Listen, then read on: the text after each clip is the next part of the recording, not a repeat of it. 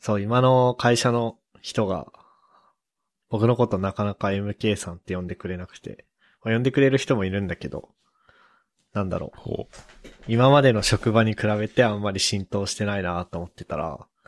なんか、うん別部署にもう MK さんがいるらしくて、あら、ああ、なるほどね、みたいな。このパターンは初めてだなっていう。コンフリクトしたのか。なので今ずっと、 ずっと名字で呼ばれてます。MK です。すごいよね。MK が名字で呼ばれてるのあんま見ないからね。確かに。そう。怒られる時ぐらいだよね。授業、授業で名指しされるときくらい。そう。 はい。いやー、はい、喋ります。えっと、最近、またちょっとずつニキビができ始めて、なんとかしたいなと思って、なんか、そういう、そういうものを買いあさって試してます。年です。えーっと、昼夜逆転が幅を利かせてきて、最近また。えっと、 昼寝して起きて、7時だったら、朝の7時か夜の7時かどっちだって、最近なってます。ふっくんです。 すごいね。幅利かせてん ね。ニートが板についてきたね。ついてきた。本格的にニート。まあ、確かに7時ってね。ねいやでも7時は暗いし明るいでしょ。え。あ、確かに確かに。なんか、4時半とかさ、うん。 5時とかで、あの、あれってなるのはなんかわかるけど。確かに、外の時間、外の様子でね、判断できるもんね。夏は、あれじゃないうん。外がさ、明るい時間が長いから、あ、4時か、まあ朝かなと思ったら、まあ平気で夕方だったみたいなことはありそう。ね、その場合厄介だよね。 どっちだって。え、あるそれ、トッシーも。あるよ。あ、本当僕ないんだよな、人生で。へえ。ええあるよ、前日、ご、あの、それこそ4時までゲームして、寝るかーっつって寝て起きたら16時で、あ、4時か、24時間かと思ったら、あ、12時間かってなるやつ。あんまり、僕、昼夜逆転したことないかもしれない。それで言うと。マジか。なんか、まあ今でも、いや今はあんまないか。でも、学生の、その何、18歳とか19歳とかぐらいの頃の夏休みとかは、うん。こう朝の2時とか4時とかまでなんかやってたりってことはあったんだけど、それでもうん。昼前には起きてた気がするもんな。もう、基本昼、昼までお起きてこない。最近はもっとひどくて、夕方まで起きてこないみたいなあ、そうなんことだが。、あるね。えー、なんか、すごい最近びっくりしたのが、僕ずっと、8時に起きてんだけど、仕事ある時は。うん。うん。で、土日も基本8時に起きてんだけど、なんか、まあなんかいろんな事情が重なっ、いろんな事情が重なってでもないな。まあなんかネットフリックスとか見てて、4時とかにまで、こう夢中で見ちゃったりとかする時もあんのね。うん。それでも8時に起きるもん。一旦目覚めるもん。 習慣の力はすごいすなと思ごっていです。ね。はい。まあそんなわけで、あの、関東は梅雨が明けましたね。何梅雨って何 だったのみたいな状況。でもさ、なんかさ、まあ僕もトッシーも2019年に初めてと、はじ、初めてというか何その東京に引っ越してきたけど、その、思ったより、あ、梅雨って言っても、本当にずっと雨が降ってるわけではないんだなって思わなかった思った。なんか、あ、なん一や応、これ、うん。なんやこれ、普通の雨が多い一週間じゃないかみたいな。 そうそうそうそう。で、まあまあ、ただ湿度はやばいみたいな。あ湿度はやばいね。そう。僕、あれを想像してた。あの、ベトナムとかの雨季を想像して空た。気ね。なるほどね。そうそうそうそう。わかるわかる。 15センチ先が見えないくらいのスコー ルが、日に、日に10回以上起きて、うん。こう、何道路は水浸しで、川は氾濫し、この世のはお、こ世の、この世は終わるみたいな。あそういうのを想像してたんだけど、うん、わかるわかる。ちょっと雨多いぐらいじゃねえか。何、何ギャーギャー言ってんだ本当にもう、うん。関東人はこれだからダメなんだよとかって思ってたわ。そう。まあ、何しろ北海道は梅雨がないからさ。うん。一応、エゾ梅雨って概念はあるらしいけど、ある。へでも、わかんなかっったよね。少なくとも、千歳札幌エリアにいる分には。うん。でもあれでしょ梅雨前線とかがガンガンガンガンもう、登って温帯低気圧になったのがぶつかって、ちょっと雨が多いなーくらいのやつじゃなかったっけなんか。かななんかもうどういう、あれなのか、全然わかんないわ。まあ、そんな感じで、梅雨が明けて、そうだななんかずーっと喋っちゃいそうだから、一旦ふっくんに振るか。お。じゃあ、ダーツバーに行ってきた話していいんすかどうぞ。気になるわ。えっと、この間、あのー元いた会社の、えっと、全社会議があったみたいで、で、その、なんか、飲み会があったらしいんだよね、終わりに。で、その二次会三次会になって、仲いいメンツで集まります、みたいな雰囲気のところに僕、お呼ばれして、いいじゃん名、名誉、名誉 OB じゃん。 そう、名誉 OB としてお呼ばれして、あ、いいねって思って、せっかくだし、久々に飲むかと思って、で、会場がダーツバーだったんだよね。おーん。で、6人ぐらいで、ダーツバー、僕は初めてだったんだけど、結構、えっと、常連っていうか通ってるみたいで、みんなは。うん。で、なんか経験者にボコ、ボコボコにされてきたんだけど、ダーツで。うん。なんか、ダーツバー結構、なんか、全体的には静かで、しかもなんかね、なんか、いい隙間みたいな。なんか、ダーツバーが全部そうなのかわかんないんだけど、あの、結構、ラウンドワンみたいに横並びでダーツみんな投げてくださいみたいな感じじゃなくって、うん。あの、部屋の端っこに、あの、隙間が意図的に作られてて、その先にダーツの機械があるみたいな感じでね、うん。なんか隙間好きとしては、いい隙間がたくさんあって、 よ、よかったっていう。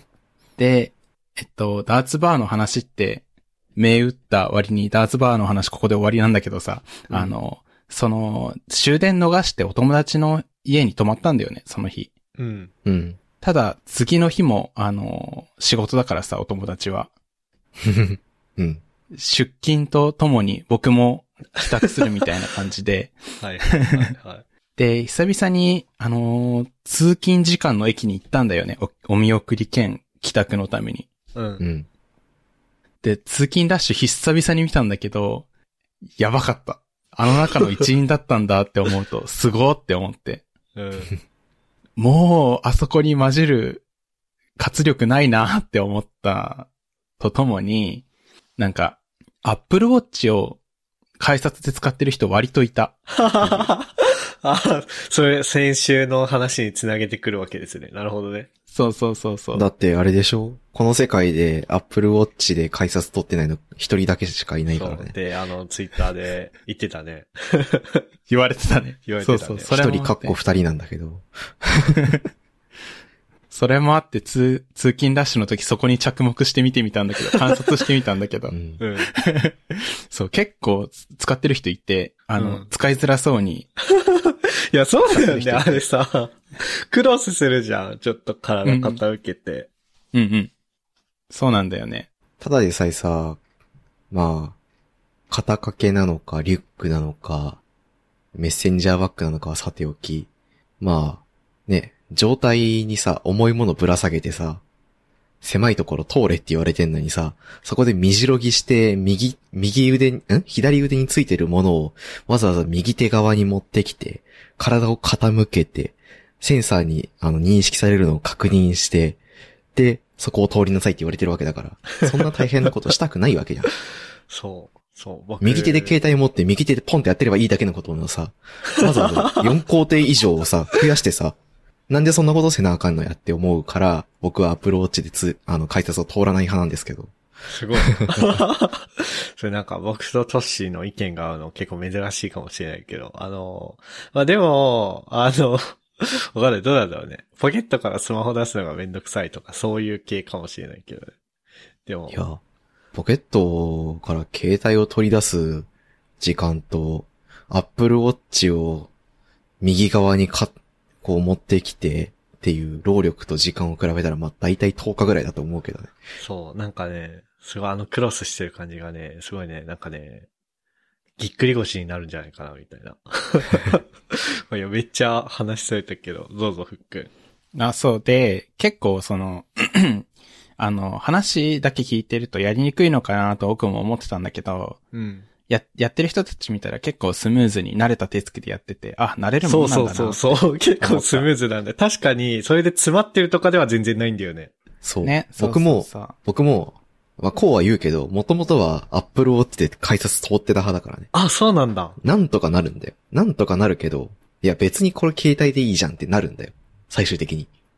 わざわざ Apple Watch をそこに通す必要がないよねっていう。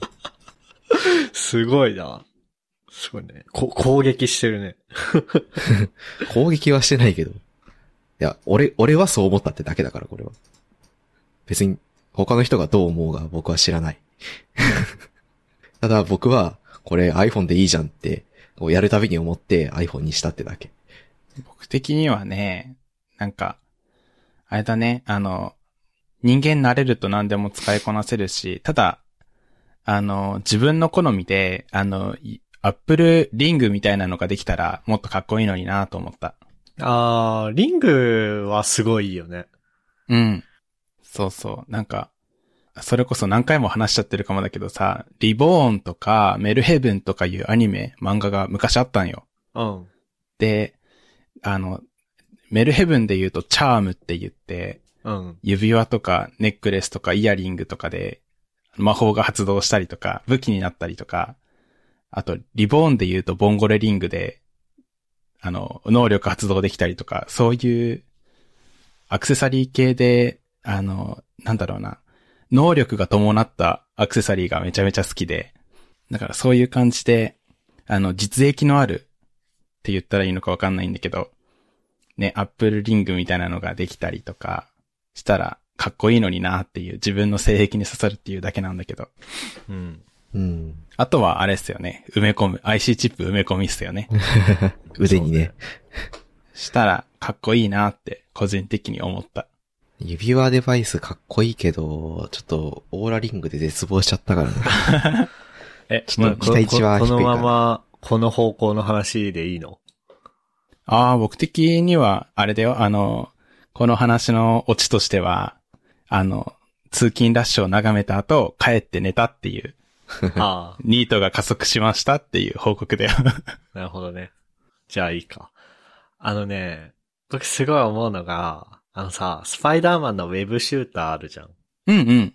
あるね。あのー、なんだっけ。トミー・マグワイアのスパイダーマンうん。は、うん。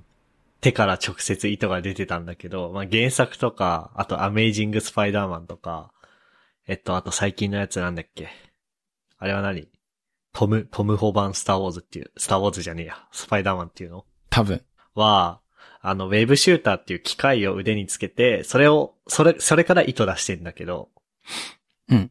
それの、何使ってる姿って想像できるあの、中指と薬指を、うん。うんこう、内側に折りたたんで、そこにボタンがあってシュッて押すみたいな。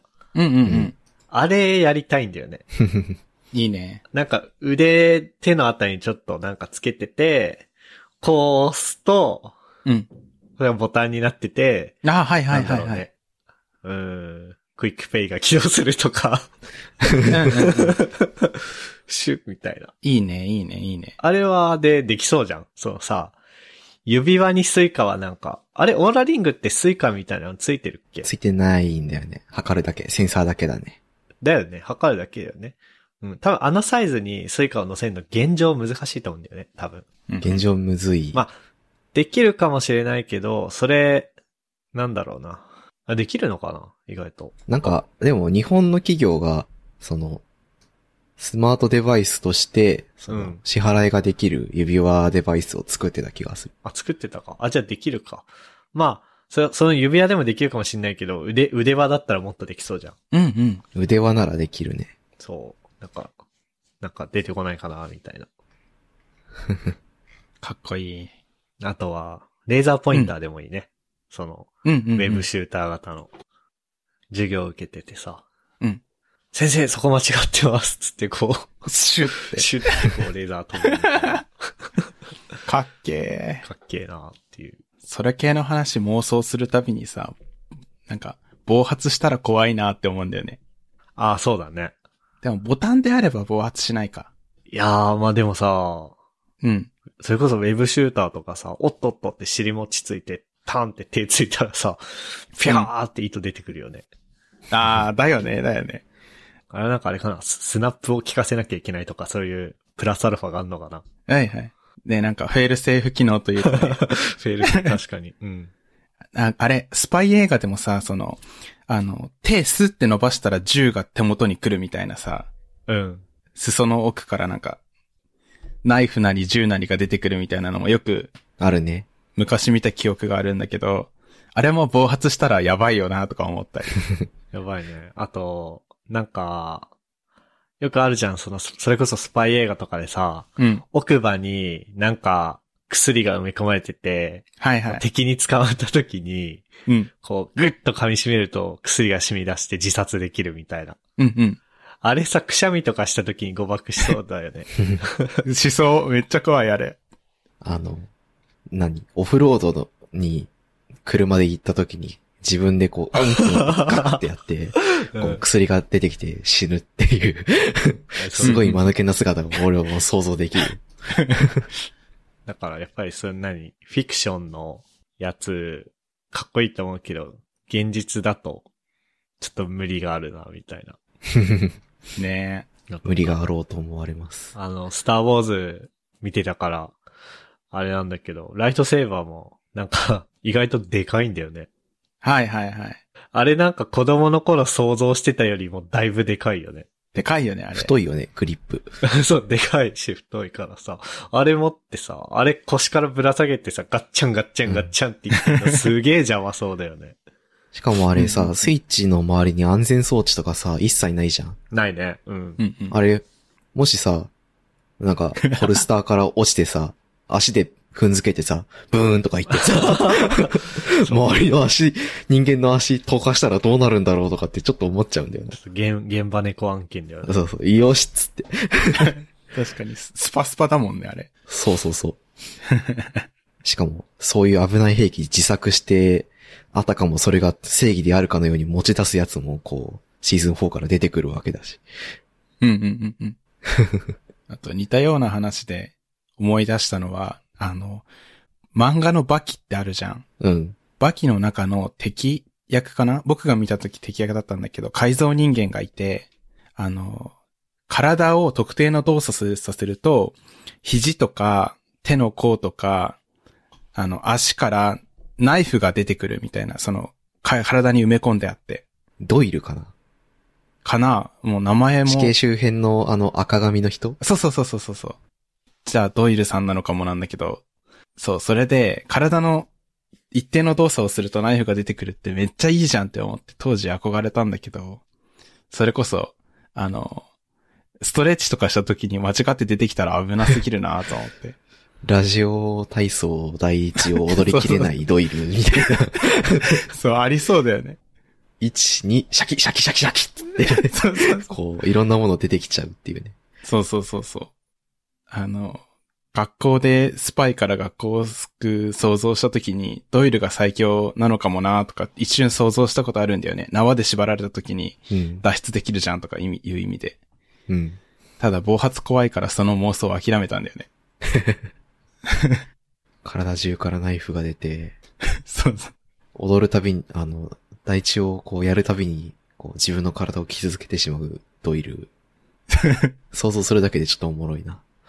なんか二次創作の4個までありそう。ありそう。な、なの、な、夏場こ れ、の話だこったれんだけ何どチ。ャプターの名前つけるとしたら、なんだろえー、ダーツバーにドイ行ったドイルがラジオ体操を踊れない話で。う。なるほどね。 あー。なんか、久々にうん、これ系の話なんだけど、うん。そうなんか、なんだろうな。あの、今日、ちょうどさっき、会社の人と話してたんだけど、うん。なんか僕って、その何、仕事で技術的な議論とかをしてるときに、結構なんか後々振り返ったら、こう議論してて僕の言ってることが、後々振り返ったら正しかったとか、あと結構筋がいいこと言ってるのに、なんかこう、議論を繰り返してると、MK さんって途中で諦めるよね、みたいなこと言われて。あら。その、なんだろうな。なんか自分が正しいと思って言ってることが、こう否定された時に、うん。こう理論武装してめっちゃ説得しにかかる人と、うんあとまあ頑固になる人がいて、で、なんだろうな。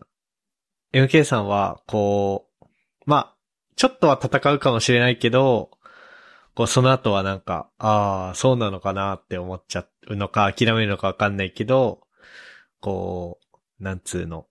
まあ、あ、じゃあ、そちらでどうぞってなっちゃいがちで、すごいもったいないなっていう話をされたんだよね。うん。で、あ、そう、そうね、確かに言われてみればそうねっていうのを思って、で、なんでかなっていうのをその時考えたんだけど、うん。まず一つはあんまり僕そもそも人とぶつかるのが好きじゃないっていうのがありますと。うん。まあ仕事でやってるから、別に罵りあったりとか、ガチ喧嘩したりとかはしてないんだけど、まあなんかやっぱり、言い合いっぽくはなるじゃんどうしても。なるね。うん。で、そうなっていくと無意識に、あ、じゃあまあ、ここは譲ろうってなっちゃうのが一つ。うんで、もう一つは、なんか、なんだろうな。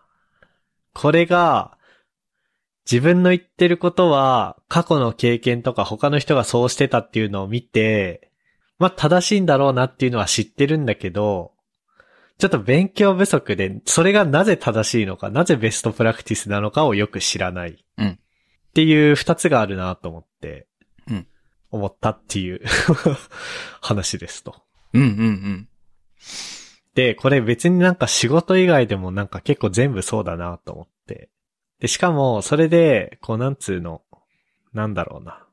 それでこう、うーん、なんだろうな。あだから、それを、まあ、直すっていうか、なんかまず戦う姿勢をもうちょい僕は見せた方がいいんだろうなっていうのと、うん。あとは戦うための材料集めうんうん。を普段からしなきゃなっていうのが、すごく思ったっていう話ですね。うんうんうん。いや、僕も戦わない派だからめっちゃ分かっちゃうっていう。そうそうそう。え、でさ、後から自分が正しかったっていう風に、分かったりとかするああ、うん、そういう経験もある。うん。そん時さ、どう、どうしてる僕はね、結構、あのーなんだろうな。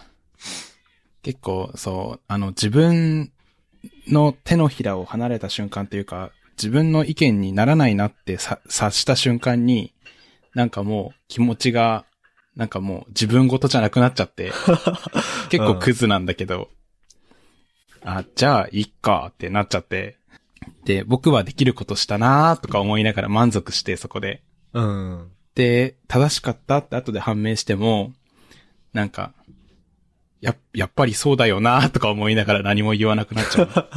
なるほどね。うん。なんかちょうどさっきも、なんだっけな。うん。そう、その話をしたのがさっきの、その収録前の、退勤前の雑談タイムだったんだけど、うん。その今日のお昼過ぎぐらいにした議論でちょうどそういうことがあったのね。うん。で、僕と同僚の人で、同僚っていうかまあ先輩で話してて、うん。なんか、あれ僕はこの方がいいと思うんだけど、まあまあでもなんか先輩が言ってることも筋通ってるから、いいか、つって引いたんだけど、うんその後別で、その先輩が、その先輩すごい偉いなと思ったのは、うん。なんか、昔この本でそういえばこういうこと書いてたな、つってその本読んだのね。うん。で、本には僕の言ってたようなことが書いてあったから、うん。その後スラックで、あ、いや、さっきのは MK さんの言ってる方が良かったですね、みたいな風に言ってきたのね。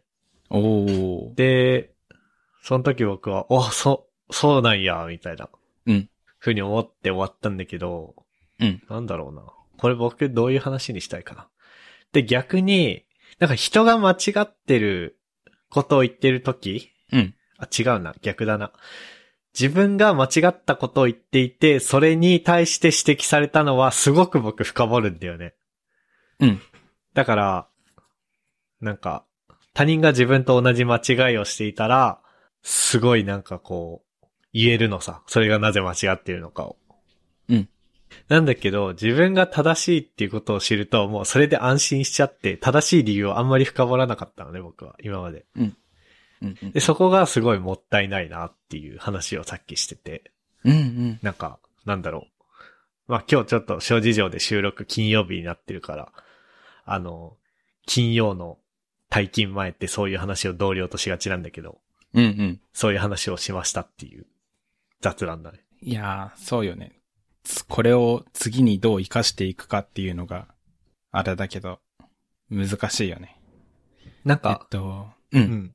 あ、ごめんね。いえいえ。なんか人よりも、結構物を作った経験とかいろんなコードベースに触れた経験はあるから、うん。なんかその中で、あ、こう、他の人は、他のチームは、他のプロダクトはこうやってたなっていうのを見つけたりだとか、うん。まあ自分がやっていく中で、あ、これのやり方良かったなっていうのは見つけられるんだけど、うん。なんか平均的なエンジニアよりも、多分、そういうプラクティスは知ってるんだけど、うん。でも平均的なエンジニアよりも、多分設計の本とかはあんま読んでないから、うん。だから、その、これがいいって思ったとしても、いい理由をちゃんと客観的に説明できないっていう、ああ、そういうことなんだなと思って。まあなので僕の結論としては、うん。ああ、設計とかの本をちゃんと読もうみたいな感じなんだけど。はいはいはいはい。そうだね。確かに、ソースを出せたら強いっていう。そうそうそうそう。いや、結局さ、ソース出せない。どんなに後から正しかったとしても、うん。その場でソース出せない時点で負けじゃん。まあまあまあ、確かに。そう。だから、ああ、その辺鍛えなきゃなって思ったって話ですね。ソース出し力を。そうそうそう。総数を、だ原点をうん。たどりに行くというか。うんうんうん。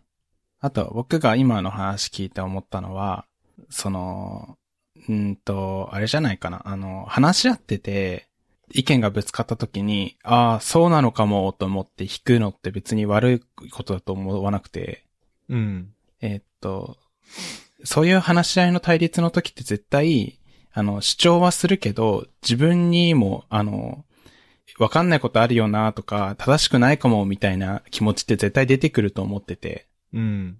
そう、だから、その場で、あの、引いちゃうのは全然悪いことじゃないし、あの、不安な気持ちは、なんか、ソースがめっちゃあったとしてもさ、その、そのソースをたとえ、その場で知ってたとしても、なんか違う議論がどっかで起こってて、あの、最新の情報と照らし合わせたら違うかもみたいなの絶対、どんなに、あの、詳しくてもある気持ちだと思ってて。ああ、確かに。そうそう。だからそこはね、あの、なんだろう。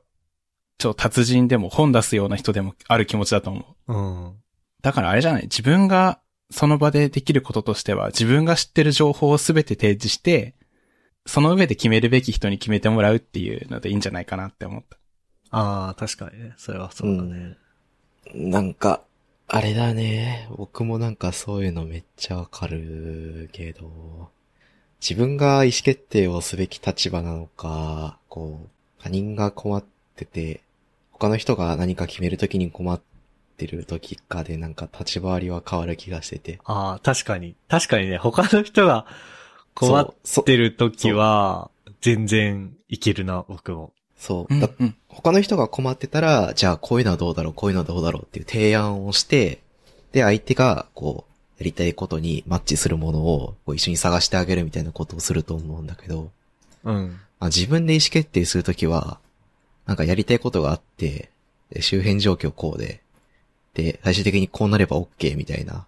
で、その間の道筋をつなぐにはどうしたらいいんだっけっていうので、まあ、そのみ、なんていうの、山の登り方の話だけど、山の登り方の話に例えられることが多いけど、こう入り口があって山頂があって山頂行くまでにはこう道のたどり方がこういろいろあるけど、どれたどるんですかみたいな話になって、まあどれも正解だけど、まあ、メリットデメリットがあってみたいな。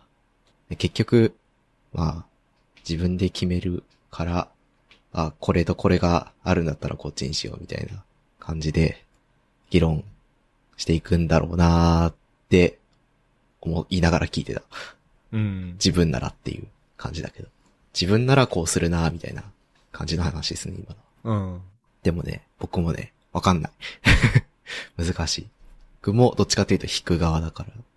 あ、で、しかも、これは、なんかわざとそうしてるわけじゃないかから、まあ、ないっていう言い訳をしつつ、すげえ申し訳ないなってことなんだけど、僕、超顔に出る から、なんか、あ、こいつ納得してないけど引いたなっていうのがすごいわかるらしいんだよね、相手が。あー、なるほど。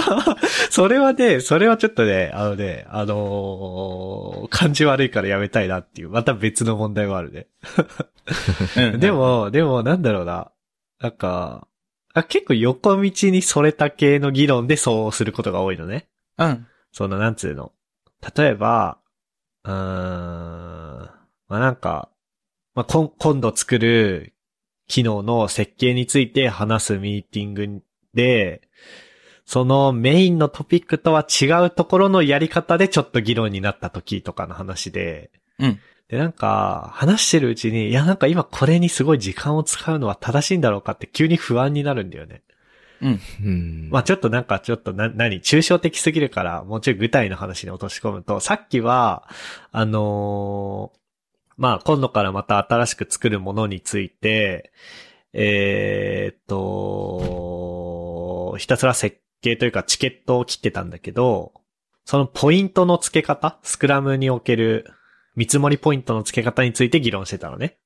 うんで、今は、このミーティングの時間は、どんどんチケット切ってって、まあ見積もりはまた別の時にするんだけど、で、チケット切ってく時間なのに、このなんか方法フレームワークについて議論ししてる場合じゃないかもなって途中で思っちゃったんだよ、僕。うんで。それで引いたっていうのも、まあぶっちゃけある。うんなんかもう、どっちでもいいなってなって。うんで、それはなんか、そう、それこそさっきふっくんが言ってたように、いや僕はなんかこう、いや、こういうの僕の良くないところだなと思って話してたけど、でも、なんか、ふっくんがさっき悪いことでもないと思うって言ってたのを聞いて、あ、まあ確かに悪いことでもないなっていうふうに思った。うんうんうん思ったっていうのはあ悪るいからことじゃないし、なんかそこで、干渉剤というか、うん。になる、議論の干渉剤になることで、なんか、発散することをうまく防いでるんだろうなとは思そう。そう、確かにね。なんか議論が発散するのを、僕はすごく嫌がる感じはうん。ある気がする。今これの話してるんだよね。それこそあのーなんだろうな。まあ、ポッドキャストとして配信してるときは切ってるからわかんないかもしんないけど、リスナーの人たちにはわかんないかもしんないけど、僕がこう何 一生懸命話題をさ、戻そうとしたりししてる様子とかはなんとなくふっくんとかトシに伝わってるじゃん。うう。ん。うん。でも、たまにわざとやるからな。わ、わざとわざとこう、話を、話をわざと発散させようとしに行くから。ああ、その、トシとかがってこと、あ、そうそうそうそう。うんで、なんだろうな。で、多分そこは別に発散してもいいじゃいいはずなんだけど、うん。なんだろうな。なぜか主題に戻そうとしちゃうんだよね、僕。うんうん。まあ、多分自分がそうだから。自分が本質的にはそうだからだと思うけどね。その、横道にそれるのが大好きだからみたいな。なるほどね。あの、より一層、そういうのを意識しちゃうみたいなね。そうそうそうそう。まあ、そう。まあなんか、そんなことを考えてて。で、まあそうだね。あの、さっき自分で導き出した結論としては、うんその理論武装するための理論をちゃんと勉強しようみたいなことは思ったけど、うんもう一つ、あの、フックに言われて、あ、いいなと思ったのは、まあただ、議論はしてるんだから、うんこう、自分の持ってる材料はちゃんと、カードは全部出し切ろうよみたいな話をさっきしてたと思うんだけど、うん。うん、それは確かにやった方がいいな、みたいな。そうすれば、そうすれば多分、なんか、こう何、 いまいち納得はしてないけど、引くみたいなのから、うん少しは改善できそうだなっていう気はしたね。あ、確かに。やったことを、や、あの、やることはやったぞかね。そうそうそうそうそう そう。ちょっと、あの、爽やかな顔で、まあ、いっかってなれるかもしれないね、それは。っうんうんうん。ていうことがあったな今日は。まあ、もう一個ぐらいなんかいけるかな、話題。なんかありますなんかあったかしら。まあ、特になければ。こないだあの、甲府に行ってきたんだよね。うん。なんか、なんだろうな。まあ、4、5時間ぐらいなんか車運転したいなと思って。うんで、まあなんか都会の方行っちゃうとさ、信号ばっかりでつまんないから、まあ離れた方行こうと思って、で、山梨県って行ったことないから、山梨県行ってみたいなと思って、まあ横浜市から東名高速道路通って、えー甲府市に行ってきたんだけど、いいね。なんか結構好きな感じの街だったね。甲府駅の周りとか。いや、あるよね。行った街で、あ、この街好きだってなる感じ。ね。なんか、なんだろうな。まあ、うーん。なんだろう、すごい怒られる気はするけど、 うん。今僕の住んでる青葉台っぽい感じだった。 街の規模というか。うんうん。ああ、なんかこんぐらいの規模の買い物できるようなビルがあって、あ、ちょっと離れたらこんな感じか、とか。うんうんうだん。から生活にはめっちゃ困らない。駅ビルもそこそこあって、あスタバはなかったけどなんかドトールとか、そういうカフェ系も入ってたりだとか、いいっすね。あとは駅のすぐ裏にヨドバシカメラがあったりだとかしてて、あ、最高。もう困んないじゃん、そしたら。うん。ごめんない。でも、ちょっと離れると、あ、ちょっと離れるとっていうか、まず、あ、やっぱり、うん、車、車社会だな、みたいな感じしたりだとかしてて。うん。結構住んでみたい街ではあったね。いいね。甲府市だと富士山見えたりするみたいな。あ、見える見える。であ、ーいいそう、ねなんかすごいびっくりしたのが、甲府の、あ、なんだっけな。何城っつったっけな。甲府駅のすぐ近くにね、お城の城跡があるんですよ。へえ。白。 うんとね、甲府城、甲府城うん。甲府城跡みたいなのがあって、うん。で、すごい、ヨドバシカメラの裏にあった。すごい。で、まあ、城跡だから、城の建物自体はないんだけど、あの、あれなんて言うんだっけ、あれ。石の、石積んだやつ。城壁じゃなくて、石垣あ、石、そうそうそうそう、石垣、石垣があって、上登って、こう、眺めを一望できるんだけど、 うん。めっちゃ、ヨドバシ甲府みたいな看板が見えて。なんか普通さ、そういうのって、ちょっと離れたところにあるじゃん。うんうん。うん。でも、もうヨドバシの真裏にあってよかった。 まあでも、あれですな。あの、大阪城も街のど真ん中にあったから、あ、確かにね。あの、この間今行ったの時城というものは、そういうことなのかもしらんね。確かに確かに。あ、でもね、大阪、あー、そうね。確かに。でも大阪城はね、大阪城公園が結構でかいんだよね。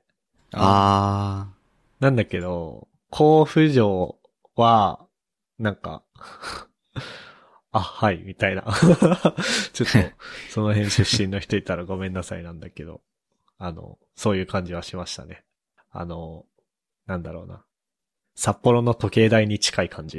ー、残念スポットって言ってたうんでもね、ちょっと同じこと思っちゃったんだよあ、行ったことあるな。んいや、違う。あの、話を聞いて、あ、うんあ。の、カテゴライズ的には、その、時計台的なみたいなことを言おうと思ったけど、 言わない方がいいな、この余計なことをと思ったら、本人から出てきた。まあ、そんな感じで。まあ、で、ドライブが主目的だったから、うん、まあ、ほうとう食って、ほうとううどんね。うん、で、会社の人に信玄餅買って帰ったんだけど、うん。もう帰り渋滞やばくて。 ええ。なんか行きは全然、あの、こっちの高速道路ってすごいびっくりしたんだけど、80キロ制限なんだね。 うん、へえ。そう北なんだ海道って100キロじゃんうん。うん、まあ、北海道のその、まあ、少なくとも、僕やふっくんやトシが普段生活してて乗るような道央道うん。は100キロ制限だけど、こっち80キロ制限で、うん。だから大体みんな90キロとかで走ってんだけど、その行きはずっと90キロ出せたんだけど、帰り超渋滞してて、うん。で別に事故があったとかでもなさそうなんだよね。だから、土日常にあんなんなんだと思う。帰りのその、帰りの上りは。大変そう。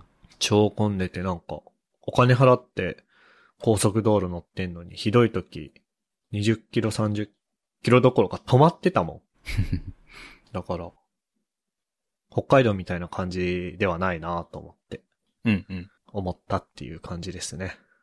いや、あれだなと思って。あの、そういえば僕高速で止まった経験ないなと思って。そうだよね。高速道路で止まるなんてびっくりじゃん。そう、ニュースの中の話だなって思ってて。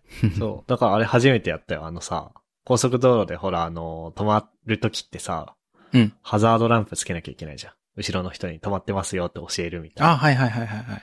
あれを初めてやったよ。おー。実績解除じゃん。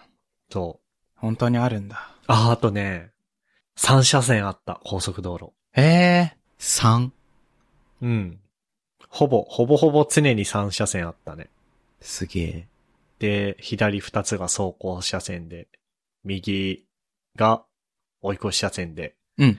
で、一番左走ってると、あの、合流してくる人に、あのーあれしなきゃいけないから、うん。とりあえず真ん中走っておけば OK みたいな。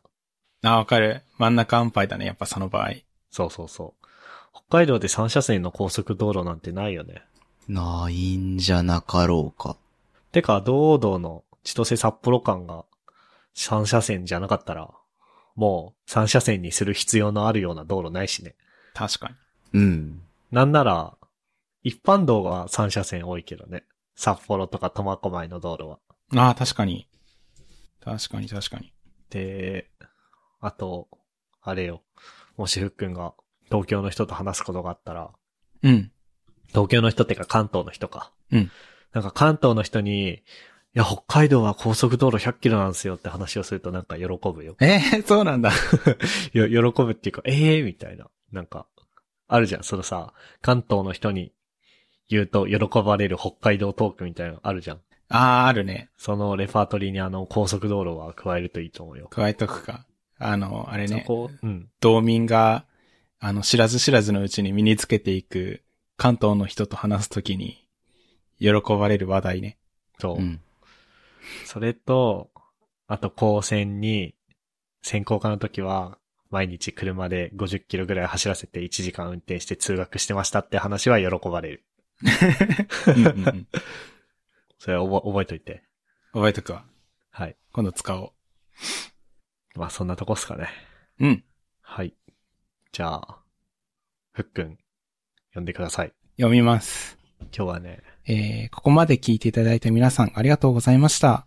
番組内で話した話題のリストやリンクは、ゆるふわ .com スラッシュ144にあります。番組に関するご意見ご感想は、ツイッターハッシュタグ、シャープゆるふわでツイートお願いします。面白い、応援したいと思っていただけた場合は、ウェブサイトのペイトレオンボタンからサポータープログラムに登録していただけると嬉しいです。それでは、MK、ふっくん、トッシーでした。ありがとうございました。ありがとうございまししたた。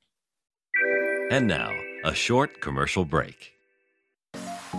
現在エンジニアの採用にお困りではないですか候補者とのマッチ率を高めたい辞退率を下げたいという課題がある場合ポッドキャストの活用がおすすめです音声だからこそ伝えられる深い情報で候補者の興味関心を高めることができます株式会社ピトパでは企業の採用広報に役立つポッドキャスト作りをサポートしています気になる方はカタカナでピトパと検索し X またはホームページのお問い合わせよりご連絡ください。